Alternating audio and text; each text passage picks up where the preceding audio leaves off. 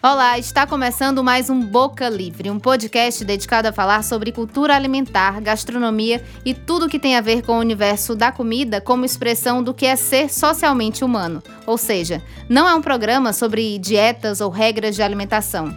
Nós vamos falar sobre o ato de comer para além de nutrir o corpo ou mantê-lo em forma. Nós acreditamos que por trás de tudo que comemos há um conjunto de atos sociais e culturais, e é disso que queremos falar.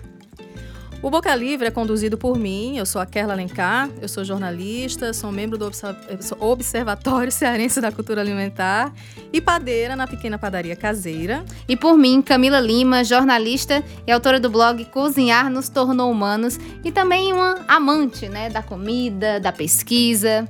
No Boca Livre, você vai acompanhar bate-papos e entrevistas com pessoas que, de um jeito ou de outro, estão envolvidas com esse universo da alimentação. A cada encontro, nós vamos trazer diferentes saberes e abordagens sobre a alimentação e o ato social de comer.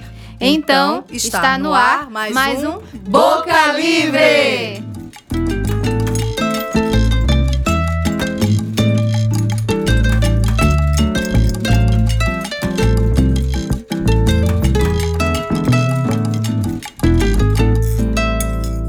Uh, bom, hoje a gente quer falar sobre a cultura alimentar do Nordeste e mais especificamente do Ceará, a nossa terra. Para quem está ouvindo aí não sabe, a gente está falando de Fortaleza.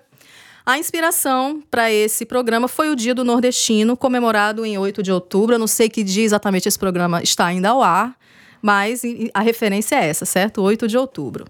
Dentre as várias facetas que identificam a nossa região, uma das mais fortes é a comida, não é, Camila? É sim, Kerla. Muito peculiar, mas fruto de uma série de interações com diferentes culturas desde o Brasil colonial. Europeus, negros e índios têm grande participação no que hoje identificamos como a comida do Nordeste. Aliás, o que é mesmo essa comida, Kerla? Bom, para desvendar isso, a gente convidou duas mulheres com trabalhos incríveis. Mas tem quatro mulheres aqui, tá? Fora eu e a Camila, que foi uma coisa assim de última hora, vocês vão saber já já quem é. A gente está recebendo a cozinheira Marina Araújo. Ela está há cerca de dois anos, é isso, Marina? Lá em Portugal? Dois anos e meio é, trabalhando como chefe de cozinha e ela está aqui de passagem pelo Brasil novamente para tocar um projeto pessoal de fortalecimento da cultura cearense através da alimentação. A pesquisa dela, eu estou só dando um, um, um briefing, um, briefing tá? A pesquisa dela é voltada para contar as histórias dos pequenos produtores, as lutas e a resistência e as resistências para continuar vivendo da agricultura e também tem o um foco na doceria cearense. Depois eu quero que você fale melhor, porque eu tenho certeza que eu falei ruim. Aliás, a gente não pode deixar de dizer que a Marina foi uma das vencedoras do Que Seja Doce. Também está conosco a professora Ana Érica Lima. Ela é doutora em Geografia pela Universidade Federal do Ceará, membro do Observatório Cearense de Cultura Alimentar, OCA, e professora do IFCE. Suas pesquisas são relacionadas à segurança alimentar e nutricional e ela também é membro do Núcleo de Estudos Afro-Brasileiros e Indígenas no campus de Fortaleza, do IFCE, onde desenvolve um importante trabalho com os índios da etnia Canindé de Aratuba, não é isso, Ana? Exatamente. Bom, feitas as apresentações, vamos lá. Primeiramente, acho importante a gente contextualizar o que é cultura alimentar, né? A gente já falou disso em outros programas, né, Camila? Mas Sim. tem sempre alguém ouvindo pela primeira vez. E como está aqui a Ana, que é minha colega lá no OCA, mas vai poder falar muito melhor do que eu sobre isso, Ana. Acho importante a gente dar essa contextualizada para ser assim uma base da nossa conversa. Daqui por diante aí a gente desenrola. Ô, Ana, o que é cultura alimentar? Ah, Falar de cultura alimentar é adentrar um universo de sabores, afetos, memórias, memórias olfativas, gustativas e principalmente a gente se reportar aquele lugar, né? E aí quando a gente fala de lugar, pegando a categoria de análise da geografia, lugar é tudo aquilo que remete ao afeto, ao carinho. É nós fecharmos os olhos e lembrarmos assim do que a minha avó na década de 80 é, cozinhava lá naquele fogão a lenha, ou então eu pensar quando eu estou na, na aldeia Canidé de Aratuba, aquele, como é que se elabora um doce de mamão feito só com o caule do mamoeiro e todo mundo se reunia em torno da, da, da senhora mais velha, né, da matriarca da família Canidé de Aratuba, e ela tá ali elaborando aquele, aquele doce e todo mundo tá falando como é que é feito, como é que é aquilo ali é uma ocasião, não é um, somente uma elaboração, mas é um momento de congregação familiar Então as pessoas ficam no entorno e ficam celebrando e rindo, comemorando, porque cultura alimentar é aquilo que está dentro de nós e não precisa de conceitos muitas vezes. Nós utilizamos esses conceitos muito mais na perspectiva de uma elaboração para a academia, para um retorno científico, mas cultura alimentar está dentro de cada um. E é aquilo que a gente fecha os olhos e se reporta ao passado, principalmente. E o que a gente necessita resgatar. Porque, por conta dessa indústria alimentar, né, a gente percebe um, investidas muito é, como é que eu posso falar, investidas muito cruéis para que a gente cada vez mais se afaste do que é realmente nosso, do que é realmente tradicional. Eu, lem eu lembro, inclusive, de uma pesquisa de uma aluna minha, a Laiane Alencar, que hoje está fazendo mestrado na UERN, e ela está trabalhando com plantas alimentícias não convencionais. As punks, As né? punks. E lá em Ponta Grossa, nós vimos que o consumo das punks, principalmente na trilha, até chegar à praia, né, que é a trilha da duna, eles tinham isso como uma, uma lazer. Antes de chegar à praia, eles iam lanchar, merendar mesmo, como a gente fala, né? Nessa trilha da duna. E saía pegando amora amarela, é, murici e uma série de. O, o fruto do cardeiro, que é um, um, o fruto da cactácea, né? O fruto do, do cacto. E aí, o que, que aconteceu? O que, que eles acabaram percebendo? Com a chegada dos mercadinhos lá em Ponta Grossa, isso fez com que as pessoas se afastassem desse hábito. Por porque é pobre, é morto de fome e ficaram estereotipados por um hábito que era tão comum, tão né? comum. Isso é preocupante. A Laiane ela tenta fazer esse resgate a partir de um trabalho com novas elaborações, a partir de plantas alimentícias não convencionais no litoral leste do Ceará. E a gente se afastou tanto, né, desses processos que tu falando sobre esse essa, esse movimento que eles faziam, né? Me lembrou alguém postou essa semana, uma amiga postou, tava no cocó e encontrou um fruto super bonito que tinha caído de uma árvore, né? E ela abriu, era semelhante como se fosse uma ata, mas que não era uma ata, né? E aí ela disse: "Ah, muito bonito, mas eu tenho medo de comer". Tipo, a gente se afastou tanto que a gente não reconhece mais nenhum. Se a gente estiver passeando numa trilha, se a gente estiver ali no cocó, cair um fruto, a gente vai olhar, pode até achar Causa bonito, um estranhamento. suculento, mas você vai dizer: "Será que eu devo comer?", né?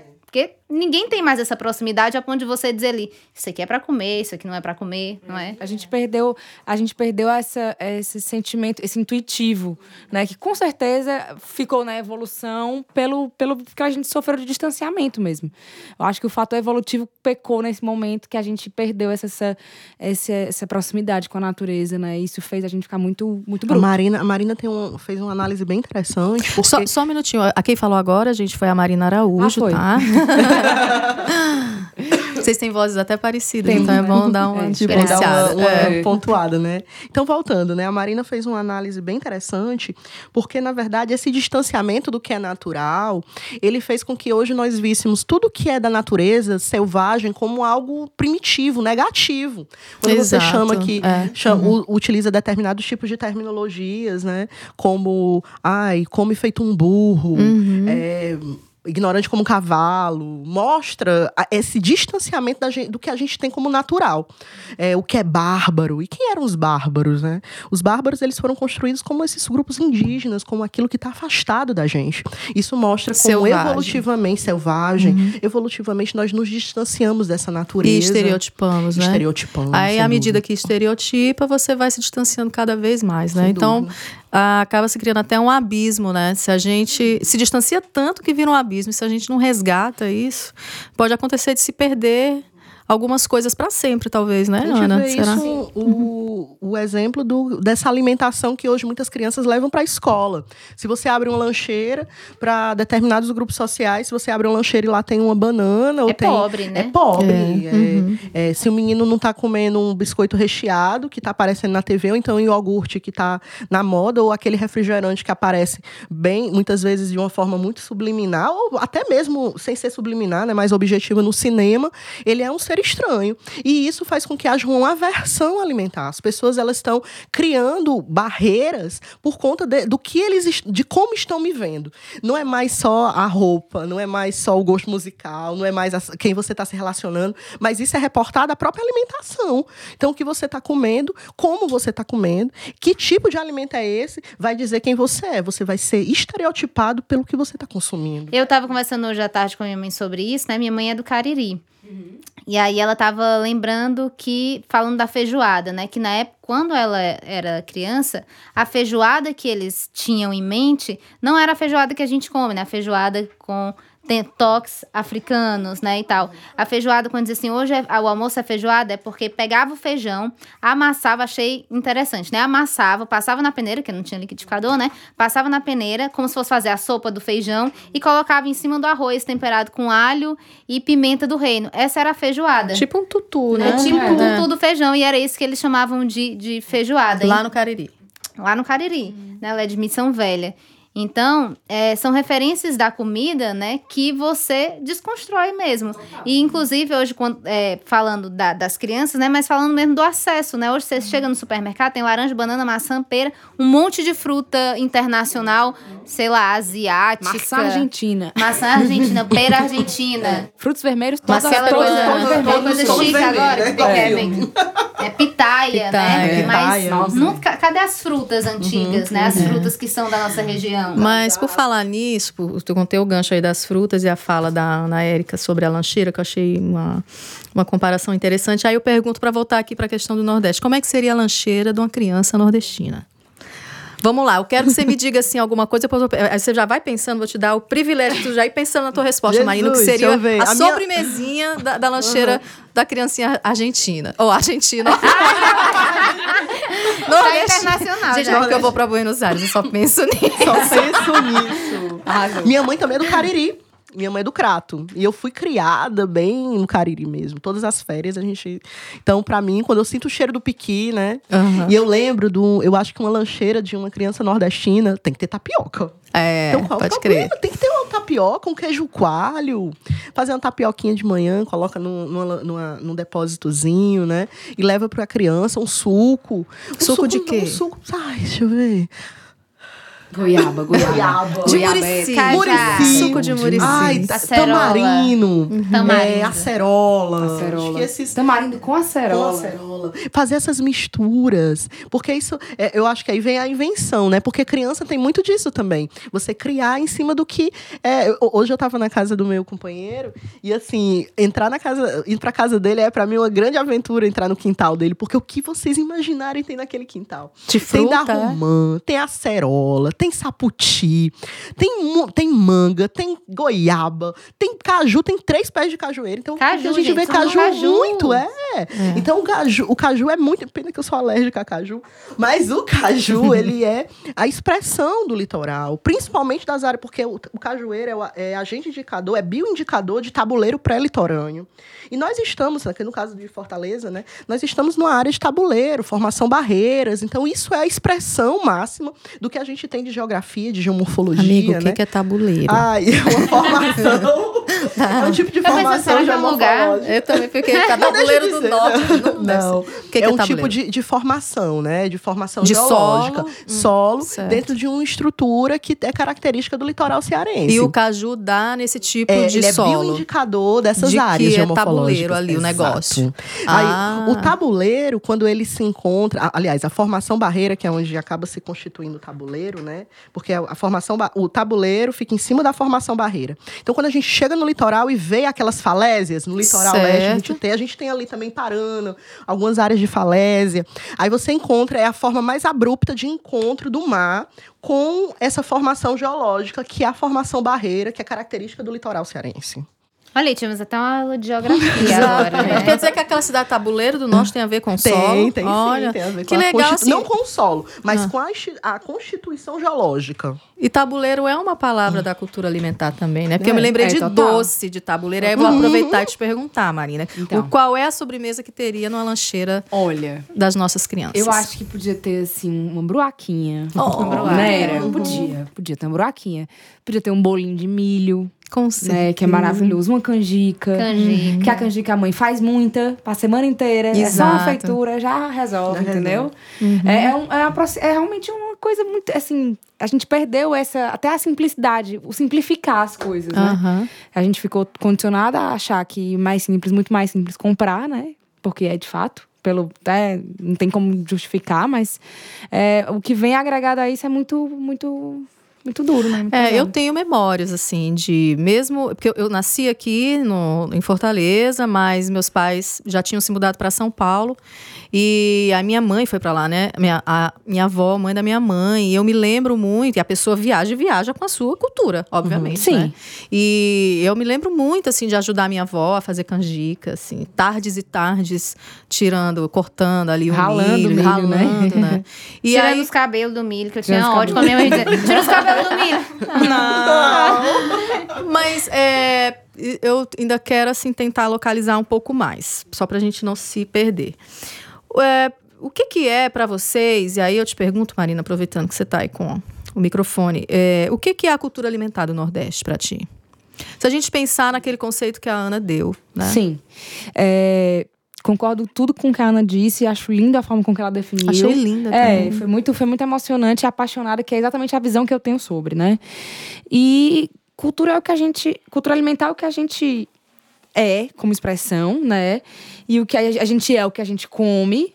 E a gente virou humano porque a gente aprendeu a cozinhar, achei maravilhoso isso também. E dentro do Nordeste, hoje eu, inclusive, fui, fazer uma fala na, numa sala de aula que a Tice me convidou lá na FANOL, e conversando com os alunos, eh, eles falaram ah, porque a gente não tem um prato tipicamente cearense, né? Não existe um prato tipicamente cearense. Eu fui pesquisar, achei que a gente tinha a língua. E a- uma das alunas falou. E não, a, a língua é do Maranhão e etc. Aí eu falei, vocês, eu, eu, eu estudei, eu não tenho nenhuma formação acadêmica. E eu sinto que eu perco em algumas discussões porque eu tenho que, eu corro atrás de, de, de, Uhum, De compensar. de assim. compensar. Mas é tão interessante que às vezes nessas discussões eu sinto que eu sei muito mais porque eu vivo a cultura alimentar. Tu não se prendeu na teoria, isso né? é uma diferença. Não, porque eu não tenho. E aí, quando eu fui buscar, eu já, eu já tinha tanta coisa intuitiva na minha mente. Tipo, a aculturação era uma coisa que eu, que eu aprendi a palavra depois. Eu descobri o que é a aculturação depois, né? A absorção de outra cultura e torná-la própria, né? E é- eu acho que o Nordeste hoje, ele tem uma... É, falando, falando em Ceará, que é o meu, meu campo mais... Onde eu caminho melhor, é, a gente aculturou muitos pratos e muitas, muitas expressões né, na, dentro da culinária, dentro da gastronomia, que fazem da gente um, um estado super rico e com, com uma- um moleque maravilhoso de, de, de, de possibilidades.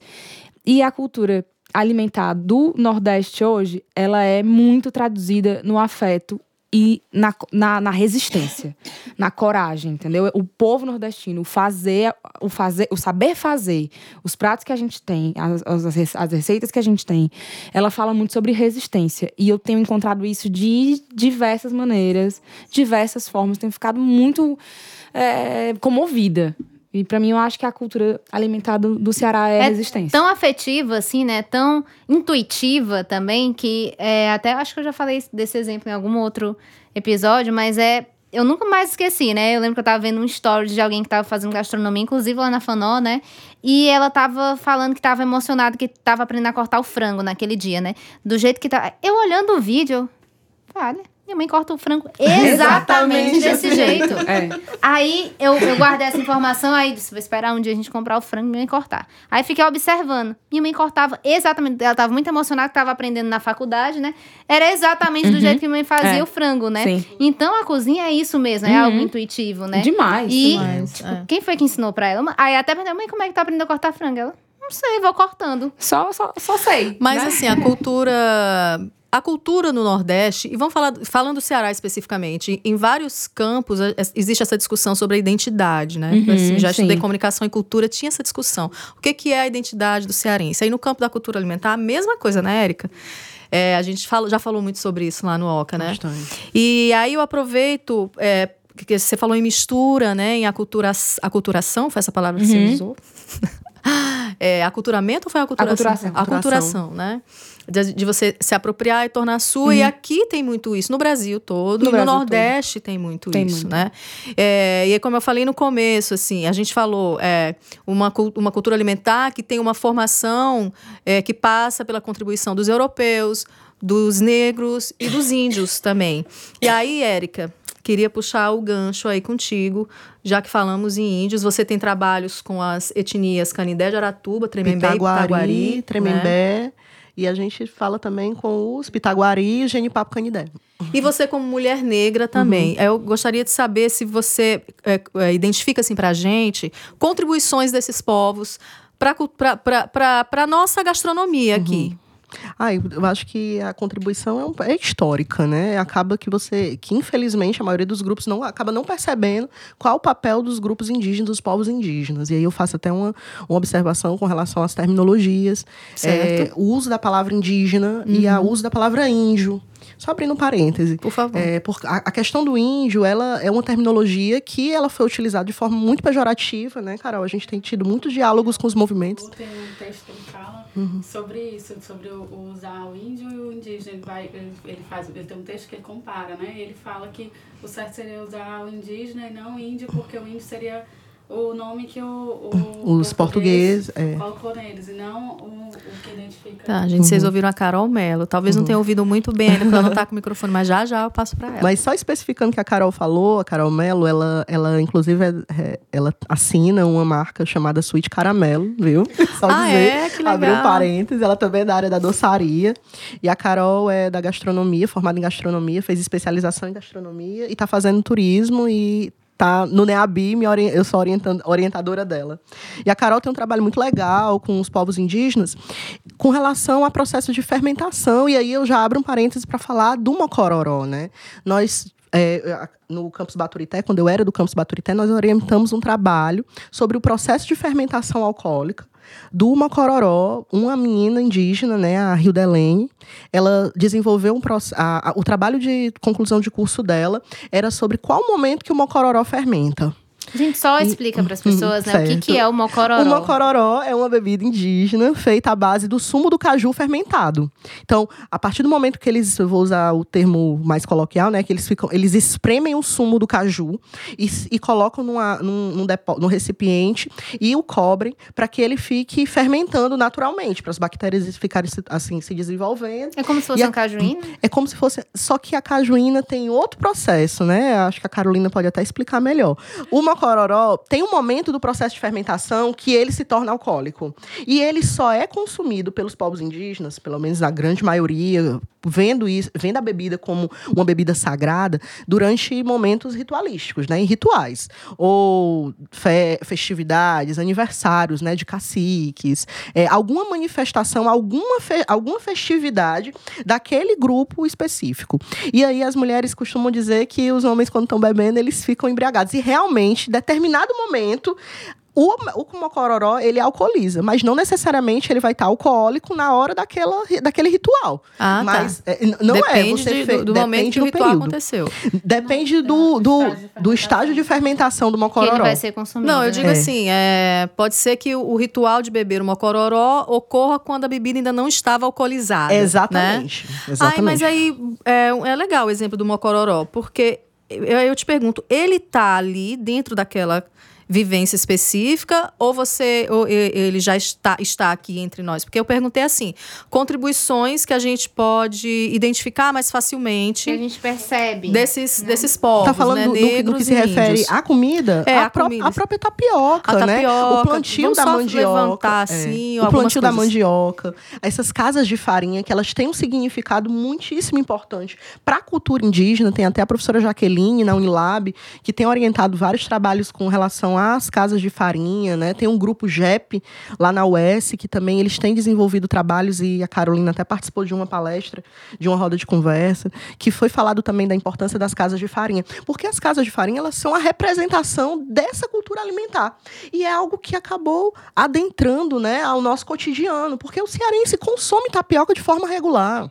Exato, e isso não tem mais é. na, nada mais indígena do, do que, que, a tapioca. Quer dizer que as casas de farinha vêm é, dos índios. Sim. Engraçado, aí, né? Realmente está muito dentro da nossa vivência, porque é, eu, minha avó, minha avó paterna, por exemplo, né? Eu lembro das festas nas casas de farinhas. Então é uma, uma prática indígena que a gente é, trouxe totalmente, né? Podemos Pode ser. considerar Pode, assim, não sei né? se a Marina... É, Marina. Não, tá perfeito, maravilhoso.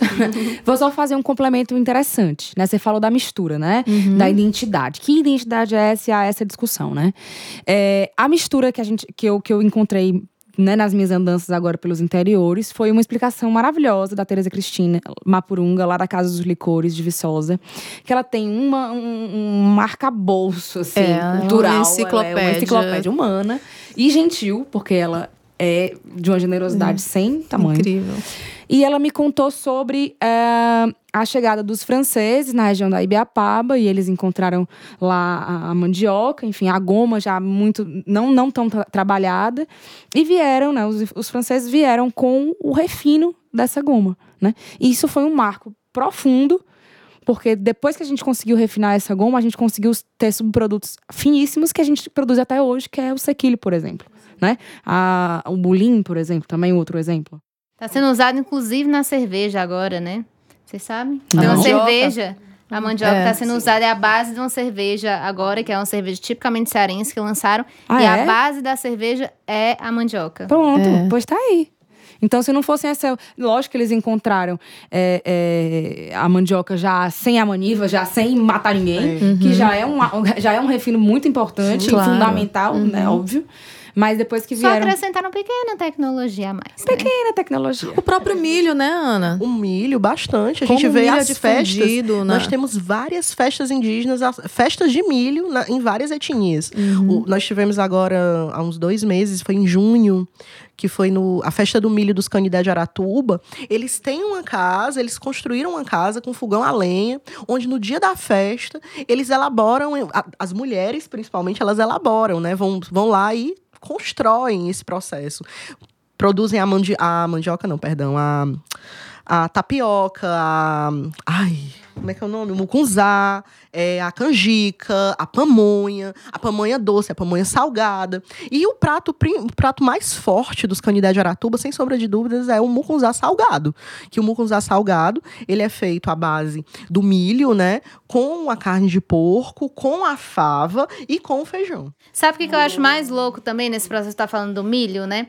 É que ele, apesar de a gente não. Por exemplo, eu fiquei pensando, não sou fã do milho, eu não como milho cozido, por exemplo. Como cuscuz, pipoca, né? Mas não como pamonha, por exemplo. Mas como o milho, ele continua de outras maneiras na nossa alimentação. Ele é a base da alimentação Sem brasileira, dúvida. né? Ele tá na carne, tudo que você come, se você puxar ali os ingredientes Tem desse, milho. desse, dessa, de- desse produto, inclusive os industrializados, a indústria se apropriou, inclusive do milho, ele é tão base da alimentação e ele continua tão presente na nossa, na nossa vida que a indústria também se apropriou dele e ele é a base de praticamente tudo, da carne que a gente come ao, enfim, aos industrializados, o milho está presente, né? que causa inclusive preocupação, né? Porque essa, essa, essa Cultura, fundamentação do milho é ligada Uma às alimentação cervejas. monotemática é, também. É. Pronto. Que são esse- essas várias cervejas que nós consumimos hoje, né? Não vou falar as marcas, mas essas que são mais convencionais, popular, são mais popularizadas, elas são feitas à base de milho. E esse Transgênico, é um milho, né? milho transgênico. Por isso é a grande preocupação, né? Como isso tem sido deturpado. E como nós estamos sendo impostos a consumir coisas que nós não sabemos que estamos consumindo, nem as formas de elaboração que estão sendo feitas para esse tipo de consumo, até chegar ao nosso consumo. Só fazer um- uma. Falando dessa coisa que a gente não sabe que está consumindo, né? Essa semana eu fiz uma matéria sobre. Sobre a rotulagem, né, do- dos alimentos. E aí, enquanto a nutricionista chegava lá no supermercado, eu fiquei escolhendo o que, que eu ia falar, né? Aí eu peguei um biscoito, Clube Social, que era sabor presunto, né? Eu disse, vou ler aqui os ingredientes. Aí tinha tudo menos presunto, né? Tinha lá, não sei o que, saborizado de presunto. Aí abria parênteses e dizia assim, é, feito a partir de um processo de irradiação. Eu disse, que porra Nossa senhora. mas que porra é? Morreu a pessoa, né? Matou Esse negócio. Além de não ter o tal do presunto, ele ainda é feito a partir de um processo de irradiação. E aí hoje eu conversando com outra nutricionista falando pra ela, porque a outra não soube explicar o que que era isso, né? Que porra era essa? E aí a outra explicou, é porque esse processo de irradiação, eles criam esse sabor de presunto e para garantir que não tenha nada que vá matar as pessoas, eles fazem esse processo de irradiação para matar qualquer substância que possa ser perigosa que tenha naquele produto que eles Joia. criaram. Hashtag né? medo, gente. Medo. A Hashtag gente medo. saiu aterrorizado do Que tal, que tal pegar o biscoito, botar um presunto dentro? É muito melhor. Muito melhor. Melhor não? Muito melhor, muito melhor. Achei louco isso. Louco, gente. Mas Gente, eu tenho uma amiga, perdão, Kerla. tudo bem. A Ana Cristina, que ela é professora do IF, um ótimo nome pra vocês depois pensarem, porque ela é da área de bebidas. E a Ana Cristina diz assim: Ana, se você parar, ela é engenheira de alimentos, ela diz assim: se você parar pra pensar no que você tá comendo hoje, você não come. Se você parar friamente e começar a calcular o que vem, quais são os ingredientes, processo de elaboração, você não se alimenta mais. Porque você fica. Você, você fica, não, nós estamos reféns desse sistema. Literalmente reféns. E, assim, essa, essa monotonia alimentar. porque, É, na a verdade, padronização do sabor, né? É uma Essa busca, monocultura e que uma acabou com- monotonia também. É. É. É, e aí, Acabou com essa monocultura que aí deixa as tudo pessoas monótono. Aí as pessoas já dizem, não, não gosto. Mas não é que elas não gostem, elas já estão condicionadas a achar que só aquele sabor. Uma coisa que eu tenho falado muito nas minhas palestras e que me deixa muito assustada, acho que Marina, não sei se a Marina acredita que de- deva perguntar isso também. Eu pergunto para os meus, meus alunos do ensino médio, é, quando eles fecham os olhos, o que é que eles lembram quando eles estão se alimentando? Assim, o que é que lembra, assim, vocês? Comida. Quando eu falo comida, eu digo a diferença de comida e alimento, né? Comida é o que traz afeto, alimento é o que nutre. Faço toda a explicação, até cito autores como Montanari, faço uma introdução bem legal. E aí pergunto a eles o que é que eles se reportam. Gente, é assustador. É, eu tenho alunos que dizem do, da- do frango de máquina, o galeta assado, ao salgado do, do- da esquina, tio da do esquina. tio da esquina, com óleo, viu? E aí diz, tem que ser com óleo, tia. Tem que ser com óleo. Porque se não for com óleo, não é Não um dá salgado, sabor. não dá sabor. E aí, cada ano que isso tem. Isso eu tenho feito há uns quatro anos. Foi o período, principalmente, que eu cheguei no Campus Fortaleza. E eu tenho- faço essa pergunta a todas as minhas turmas do médio. Superior já tem outra, outra compreensão, né? E aí eu tenho notado que tem ficado cada vez mais complexo. Tem piorado. Não é? Antigamente ainda falavam de um bolo, o café da avó.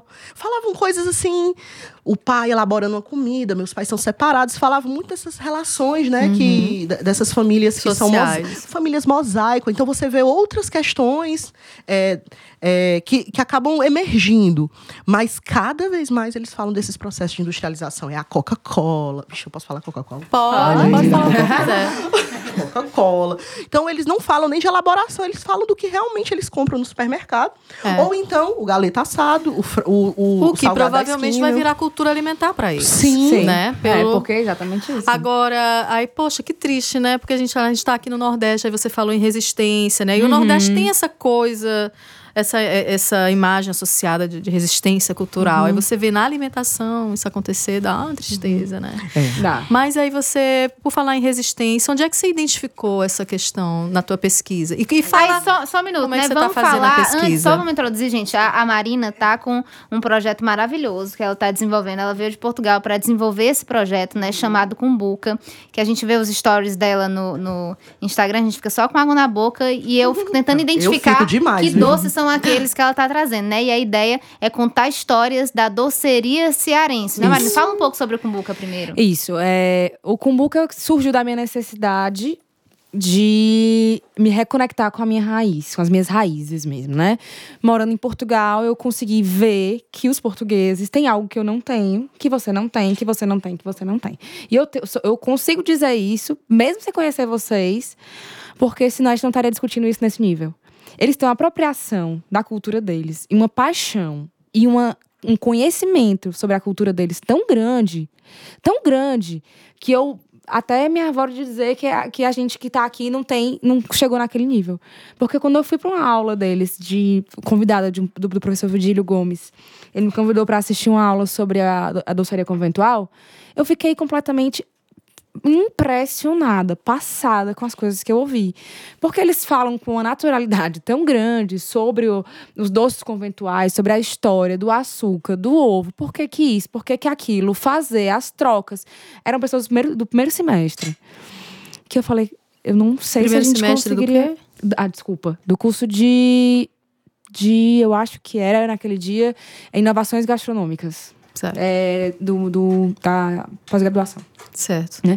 da Universidade de Lisboa. E aí, quando eu- eles discutindo na- num nível tão profundo, eu falei, gente, a, a gente não tem essa. Assim, é- é- pre- precisaria selecionar um grupo muito, muito especial, muito conhecedor e muito não seria um aluno de primeiro semestre para falar naquele nível. E aí, quando eu olhei para aquilo, eu vi aquilo, vou ser mais breve. Eu fiquei, preciso fazer alguma coisa para me reconectar com isso aí, porque eu sinto que eu, eu, tá faltando em mim. Eu falo tanto sobre afeto no meu trabalho, né? Porque que eu não faço o caminho Te de trouxe volta. uma inquietação. Muito né? grande, enorme. E aí eu comecei a pesquisar sobre os doces cearenses, porque eu comecei a fazer doces. Foi assim que eu comecei a cozinhar. Minha mãe era uma grande doceira.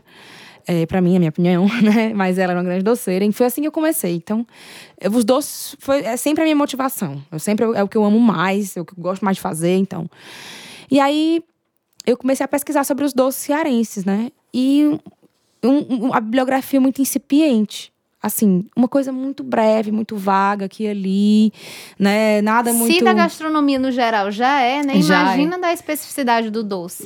É, você pode. é, foi, foi assim, foi para mim foi chocante. Eu falei, poxa, tem um, um espacinho para mim aí. Né? Aí veio a, toda a crise de, de como é que eu vou fazer uma pesquisa se eu não sei pesquisar. Daí eu falei, sei sim. Aí comecei a fazer, né? Porque existe uma coisa que a Ana falou super legal, né? Desse estereótipo, né? É, eu já estereotipei que a pesquisa só poderia ser feita por, Por alguém acadêmicos. que é, da É. academia. E É um que isso é um problema É. grande, né? E um pra eu equívoco, desconstruir isso né? dentro de mim, É. entendeu? Pra eu, pra eu chegar assim, olha, eu tô fazendo uma pesquisa mesmo, não sei o que. Aí você é de que faculdade? Ah, não sou, não. não. Sou autônoma. Sou autônoma. A pesquisa é minha porque eu sou curiosa. é, e aí foi, foi interessante porque me deu uma, sabe, me deu uma coragem, me deu um. um- foi muito bom pra mim e nasceu disso. Porque eu achei. Dessa muito- inquietação, é, né? e muito pouco do que eu descobri, Legal. do que eu encontrei. Eu quero que tu fale mais. Vou só Uhum. fazer um parênteses, assim, Sim. para não me perder. Né, na- na- fazendo essa comparação Portugal, Brasil, né? Eu acho que os europeus, de um modo geral, têm essa apropriação maior, Tem, né? é, sim. Mas isso passa por algo é, até político, assim. Sim. No comportamento deles, né? Eles foram, durante muito tempo, imperialistas, Sim. né? Sim. Eles é, invadiram...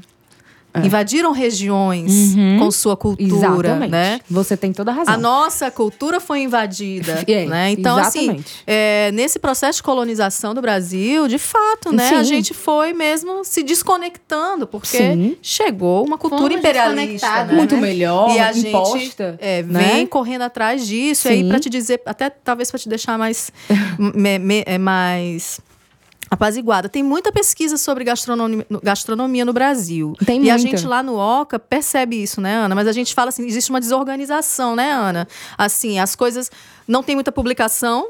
Sim. Né? Estão publicadas ali apenas no âmbito acadêmico, né? Não ganham assim as prateleiras das livrarias, mas tem, né, Carol? Tem. né? É, mas eu queria que tu falasse, eu te interrompi, então. Não, não. Diz pra gente em que pé tá. Tá, eu vou te dizer, mas deixa eu só fazer Tá. uma, uma adendo. Eu não quis ser ofensiva. Mas Oxe, o que, claro o que que não, acontece, mulher. o que acontece, o que eu, Eu senti naquela hora, complementando, é, assim. não, o que eu senti naque- na hora que eu ouvi foi que, é, lógico, tem toda essa questão política completamente, você falou perfeitamente.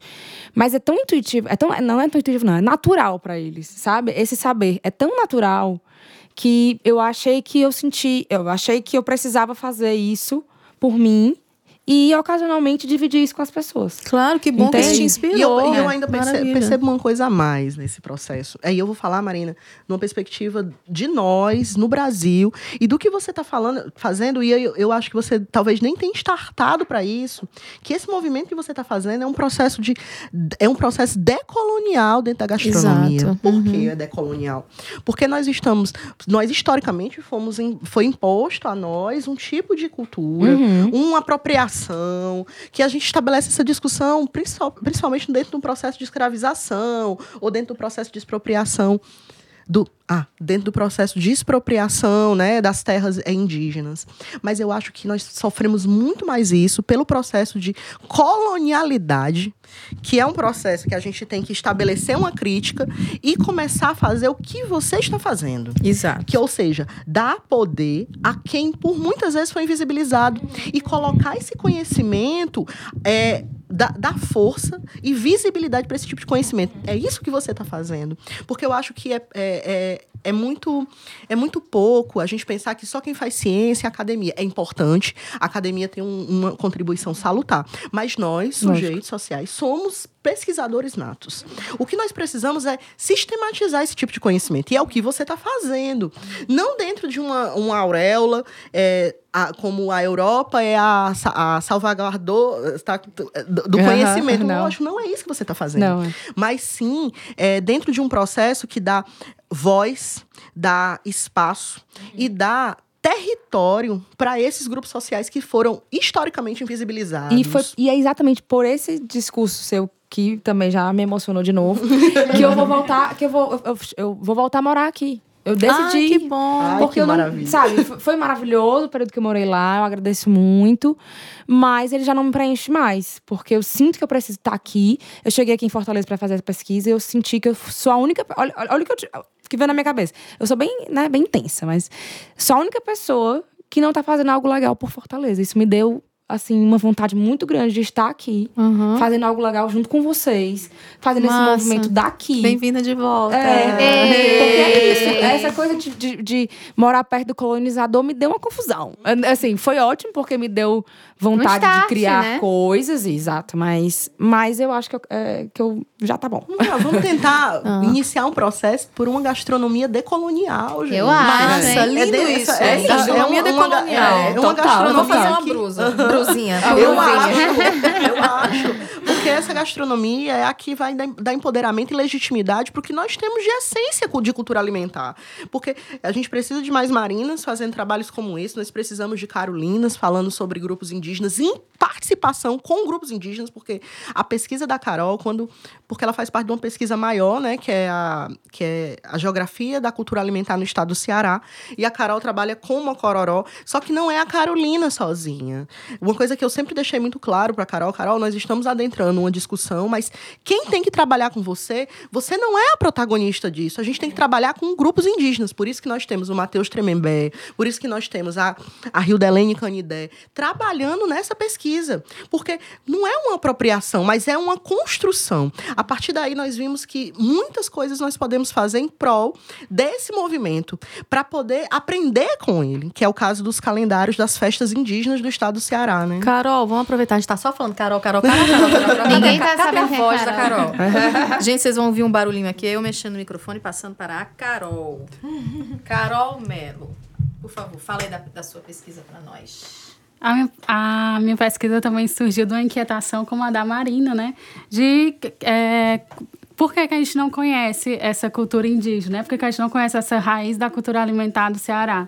Por que, que na faculdade isso é tão superficial? A gente, a gente, os pratos que a gente faz de, de gastronomia cearense, a, a, disciplina de cozinha brasileira era uns cursos mais rápidos, né? Porque você vê, vê a, diversi, a, a, é, também, a diversidade tão grande assim do Brasil, né? Várias várias regiões e um, uma disciplina só. Enquanto tinha uma disciplina só para a cozinha francesa. Por que, que isso era tão superficial, né? E durante a graduação, eu consegui, conheci a professora Ana Érica na graduação ainda em gastronomia, no evento da Semana de Gastronomia. Inclusive, eu conheci as duas, na verdade. Porque a Ana Érica estava dando uma palestra e a Marina estava dando uma oficina. Aí, então a, a professora Ana Érica falou do trabalho dela lá nos candidatos de Aratuba. Eu fiquei achando aquilo fantástico, aquele trabalho dela. Eu fiquei, uma hora eu vou entrar em contato com ela e vou procurar fazer alguma pesquisa nesse sentido. Aí o tempo passou e de repente eu resolvi fazer turismo e dedicar com a professora Ana Érica de novo. E em alguma das aulas ela comentou sobre o Mocoró da pesquisa da, da Rio da Helene. Aí eu fiquei, por que, que eu não conheço Mocororó? O que é isso? Como é que faz? De onde veio? E bateu essa inquietação, né? Aí a, conversei com a professora Ana Érica, iniciei minha pesquisa. Aí o, o, os candidatos ficam em Aratuba, né, na, na Serra do Maçãs Baturité, só que a gente está aqui no litoral, né? Eu fiquei, será que o, povo do litoral também faz? Quais são os povos que fazem, né? Como é que eles fazem? Tem diferença? Fazem. Está fazendo a geografia do Mocororó. Do Mocororó. É. Por enquanto, eu estou mais no litoral, já é, com os povos Tremembé, Anassé, Tapeba e Genipapo Canidé. Todos no litoral, Anassé, Tapeba na Calcaia, é, Genipapo Canidé em Aquiraz e o Extremembé da Barra do Mundaú de Tapipoca. Que também tem o Extremembé de Amonfalo, mas eu ainda não me aproximei do Extremembé de Amonfalo. Meu trabalho é com o Extremembé da Barra do Mundaú junto com o Matheus Extremembé. O, acho que foi ele que eu entrevistei, né? Porque a gente falou sobre o óleo de batiputá. Isso. Né? E aí, gente, eu comi um negócio, era um tartar que a Bel Coelho fez com no, no evento, né? No, no Ceará Orgânico. Isso, e aí ela fez lá na Escola de Gastronomia Social, ela fez um tartar com um vinagrete com o batiputá. Né? E eu achei muito maravilhoso. Ele não parece com azeite, ele não parece com óleo, ele tem um sabor completamente diferente. Fiquei pensando a mesma coisa, por que, que eu nunca ouvi falar de batiputá? Né? De onde é que vem o óleo de batiputá? E eu conversei justamente com o Matheus, que é ele também pesquisa, faz é, esse trabalho de pesquisa do batiputá, né? Então, fiquei realmente pensando de onde é que surgiu, né? Batiputá, nunca nem ouvi falar. Minha mãe nunca me disse que existia o Batiputá, por exemplo. Os nomes mais diferentes, assim, que eu já ouvi foi minha mãe falando, ah, Nessa época eu comia essa coisa assim, né? Mas o batiputá nunca. E é delicioso. E ainda tem uma, uma, uma veia medicinal, né? medicinal né? Curativa. É. Ele tem toda uma aura, assim, de além de alimentar. Ele também ainda é essa coisa espiritual, é, espiritual o sagrado, né? né? Os povos indígenas têm uma relação com a, com a alimentação muito forte com o sagrado, porque tudo que eles vão utilizar na comida é aquilo que vem da terra, e a terra é o sagrado, é a mãe terra. Então, o mocororó e, e a maioria dessas comidas, elas são também comidas sagradas, são comidas de cura. O mocororó, eles usam no, na dança de, do toré, naquele momento ele é uma, uma bebida sagrada, aquilo é um sagrado, que eles comparam com o vinho na igreja católica. É tão sagrado quanto. E eles também usam o mocoró não só nesses momentos, mas em rodas de conversa. É um, uma bebida que aproxima. Social, né? Social. Eles, eles às vezes fazem um mocoró, aí tem aquele mocoró ali, aí combinam de ir para casa de um, ou então, não sei... Vão tomar um mocoró. Vão tomar um mocoró. Se reúnem e vão tomar um mocoró. E é servido na cumbuca? Eles. não, a quenga de coco muitas é, vezes, é, né? Quenga de coco, algumas é. Que também é uma cumbuca. É, é, é, é uma cumbuca. Né? A ideia do nome do projeto veio da cumbuca indígena.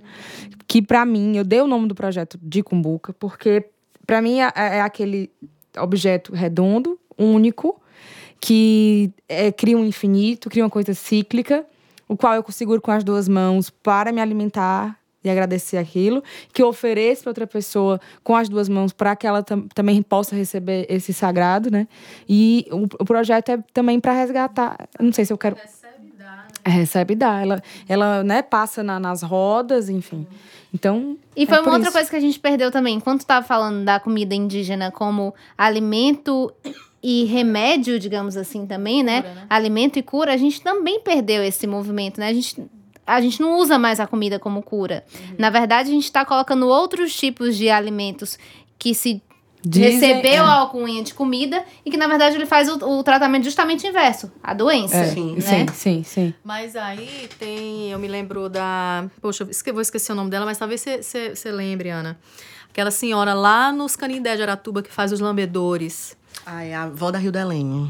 Ela é vó da Rio de Helena? É, que legal. Vó da Rio de Helena. Então, uhum. eu a entrevistei lá durante a expedição jornalística Ceará Gastronômico, Sim. né? Hum, e ela falando de como, da, da tradição do lambedor na comunidade, do momento que foi para ela, do momento sagrado que foi para ela, quando ela se deu conta de que ela Gente, tinha que fazer é. lambedor. Né? E, e ela... lambedor é isso, uhum. né? Cura pela, ah, pelo, pelo alimento café? da terra. E o café canidé? Gente, muito bom. Muito bom. E lindo a elaboração, nada industrializado, totalmente orgânico e feito no terreiro de casa. Então, assim, você se emociona em ver que isso não se perdeu. Não é fake news, não é propaganda de movimento para poder fazer de conta que existe, para poder chamar atenção. Não é, gente. É cotidiano, é dia a dia. O que, uma coisa que eu e a Carolina, né, temos pensado muito, assim, a gente estabelece muitas reflexões com os meninos indígenas, porque todos eles fazem um movimento, né? É como, como essa cultura alimentar tem sido vista é, por outros grupos, né, desenvolvendo pesquisas. Então a gente se preocupa muito como as pessoas estão chegando nesses locais, sem respeitar o sagrado. É, é, dentro de uma festividade, chegam e ficam, tá com a câmera, câmera. fotográfica na, na cara hum, das pessoas. Espetacularizam. Uma coisa que é íntima, né? Na verdade. É gente, uma intimidade. Esse processo é. de espetacularização é algo muito preocupante. É algo que faz assim, que incomoda. É, que não há. para você adentrar, é, é algo que já tornou as aldeias muito resistentes a esse processo da esse processo academicista. Chega lá, faz foto, faz vídeo, bota aqui, olha a gente aqui com os irmãos, como a gente vê. Eu tô falando de casos que são casos que estão nas nossas pautas de orientação, de diálogo, de conversa com os meninos, né? Que eu falo os meninos são os, o, os, os, indígenas mesmo, né? É o Climério Anacé, é o Matheus Tremembé, a Hildelene Canidé, a Janaína Genipapo. É, e nós falando isso porque, assim, tem um momento que se deixa, deixa de ser cômico, porque se as pessoas pensam que isso não é entendido pelo indígena, elas estão muito enganadas. Uhum. Isso tem-se um, um, uma observação muito, muito clara de como eles veem isso como uma espetacularização mesmo, para ser um, uma, uma, falta de respeito, né? E aí algo que a gente se preocupa muitíssimo em fazer esse movimento junto ao tempo do indígena, ao tempo das aldeias, à abertura que a aldeia dá. E para isso acontecer requer tempo. Demais. Ai, gente, tempo, por falar em tempo, tá confiança. Tá é... Mas deixa eu só, eu, eu só ainda continuo com curiosidade aqui em relação ao trabalho da Marina, né? Uhum. Que a gente não falou que doces é, são esses que tá entrando. É, eu tô doida né? eu, eu faço Os nomes, eu quero ouvir tu falando. Teve um que eu vi, né, no stories, no, numa publicação, né, no, no, na timeline, e alguém comentou o nome, mas eu esqueci. Ele era tipo como se fosse uma massinha, uma coisa amarela Sim, em cima, um creminho amarelo. Queijada. Queijada. Que aqui tem uma senhora que faz. É, mas tem, diz Existem aí. vários muito legais, os quais, muitos eu não conhecia. Por exemplo, os farts, nunca tinha ouvido falar dos quê? farts. Sobral. Os farts. Ah, eu já Que vou que te é? convidar pra uma história. Os farts, é, o farts é, é- os fartéis é o, foi o primeiro doce português a ser aportado em terras brasileiras, né? E tá na carta de Pervaz de Caminha. É uma, é uma coisa, Camila, tu, vou te dar pra tu provar. É de uma fineza tão surreal que você não acredita que é feito sem nenhum processo, assim, porque a gente tá tão condicionado a, Uhum, né? Sim. Sem nenhum, nenhum, nenhum maquinário e nenhum processado. É todo é manual. como se todo manual. É como se fosse um pastelzinho de uma massa muito fina, parece uma hóstia, recheado com creme de castanha e especiarias e açúcar. Minha, Minha filha, boca encheu d'água, amiga. é bom demais. Acredito. É bom E- demais. E, de Gente, onde que tu encontrou ele? Em Sobral. Em Sobral. E hoje é, existem pouquíssimas pessoas fazendo. O seu Roberto faz há 28 anos as queijadas. Ele, ele aprendeu com a mãe dele, que aprendeu com a tia dela, que era neta de escravos. E existe uma, uma resistência dele de passar essa receita para outras pessoas, porque ele disse que já passou para outras pessoas e as pessoas modificaram a, o que é a coisa e não faz sentido para ele. Então, temos farts que achei maravilhosos. A diversidade dos doces mexidos, né? Que são os doces feitos a partir de frutas ou não, mexidos Com na panela, tacho, com tacho, uhum. né? Que aí não é panela, é tacho, não é, é não é a quantidade atachada, é uma tachada, dá cinco potes, as nomenclaturas, a- as medidas, é o litro de farinha, é o litro de gergelim, né? É, é, é de uma riqueza, é, vocábulos, gentílicos, é tão rico que tinha, que- eu tinha que fazer um livro com isso. Eu, te- eu vou ter que fazer, não, não, não importa o que acontece no meu caminho, né?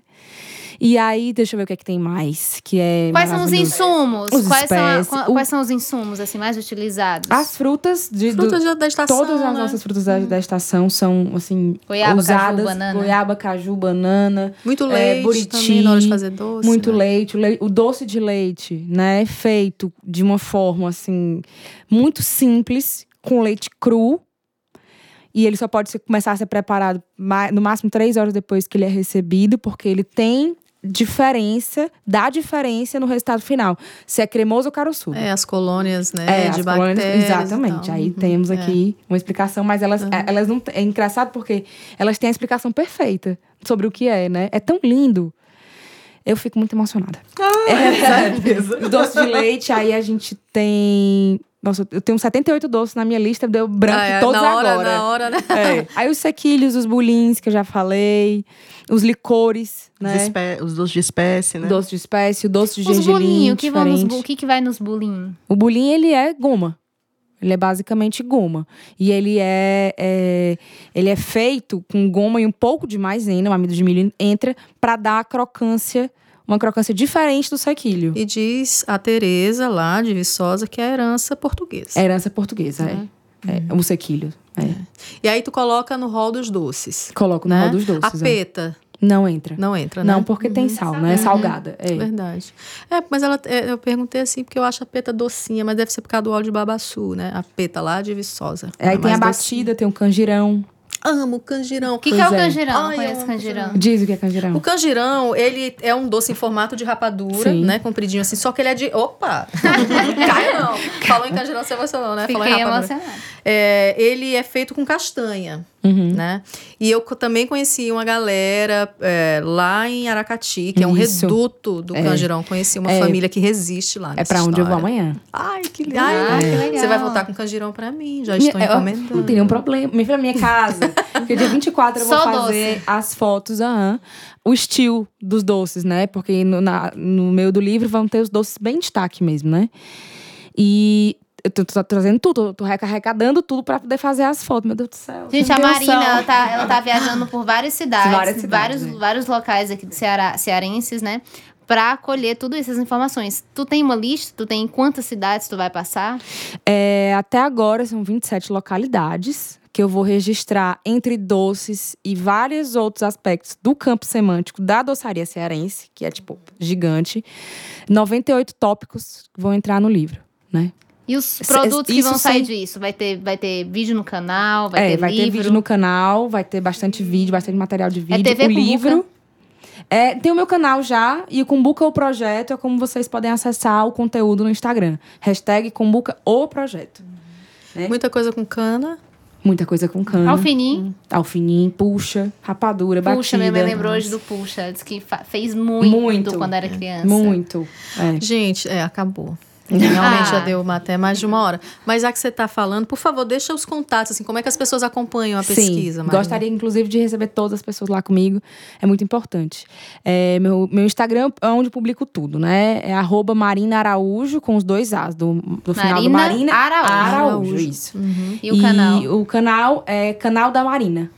Certo. Gente, acompanha. É muito delicioso. Eu tô Tem me deliciando. Depois eu fico seguindo, vou seguir a Marina só pra perseguir ela. Eu quero esse doce, quero esse doce. Vou fazer um, um menu degustação depois. Menu degustação dos doces da Marina. Neabi Fortaleza.